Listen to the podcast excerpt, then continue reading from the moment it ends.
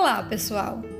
Conforme foi falado no último episódio de 2020, o podcast Escritoras Paraenses está cheio de novidades em 2021. E a primeira delas começa hoje. É a série Elas.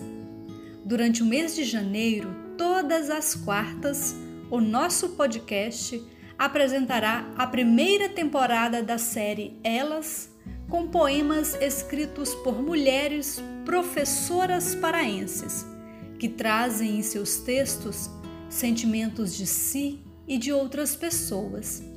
Trazem reflexos de observações feitas ao longo de suas trajetórias pessoais e profissionais.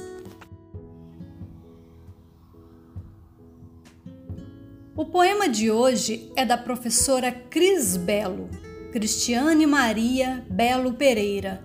Cris Belo viveu a infância e a juventude no município de São Domingos do Capim, no estado do Pará. Foi lá que aprendeu sobre o valor da natureza e da cultura local. Hoje, a professora Cris assume esforços para que a riqueza daquela que considera terra natal seja vislumbrada. Acredita que é por meio da educação que se pode resgatar vidas, valores e vivências.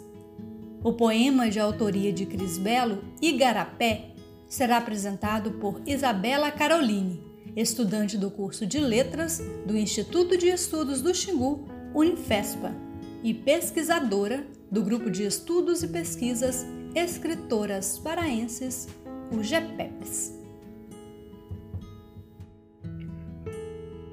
Igarapé. Todos os dias da janela de casa, Bojó apreciava Igarapé.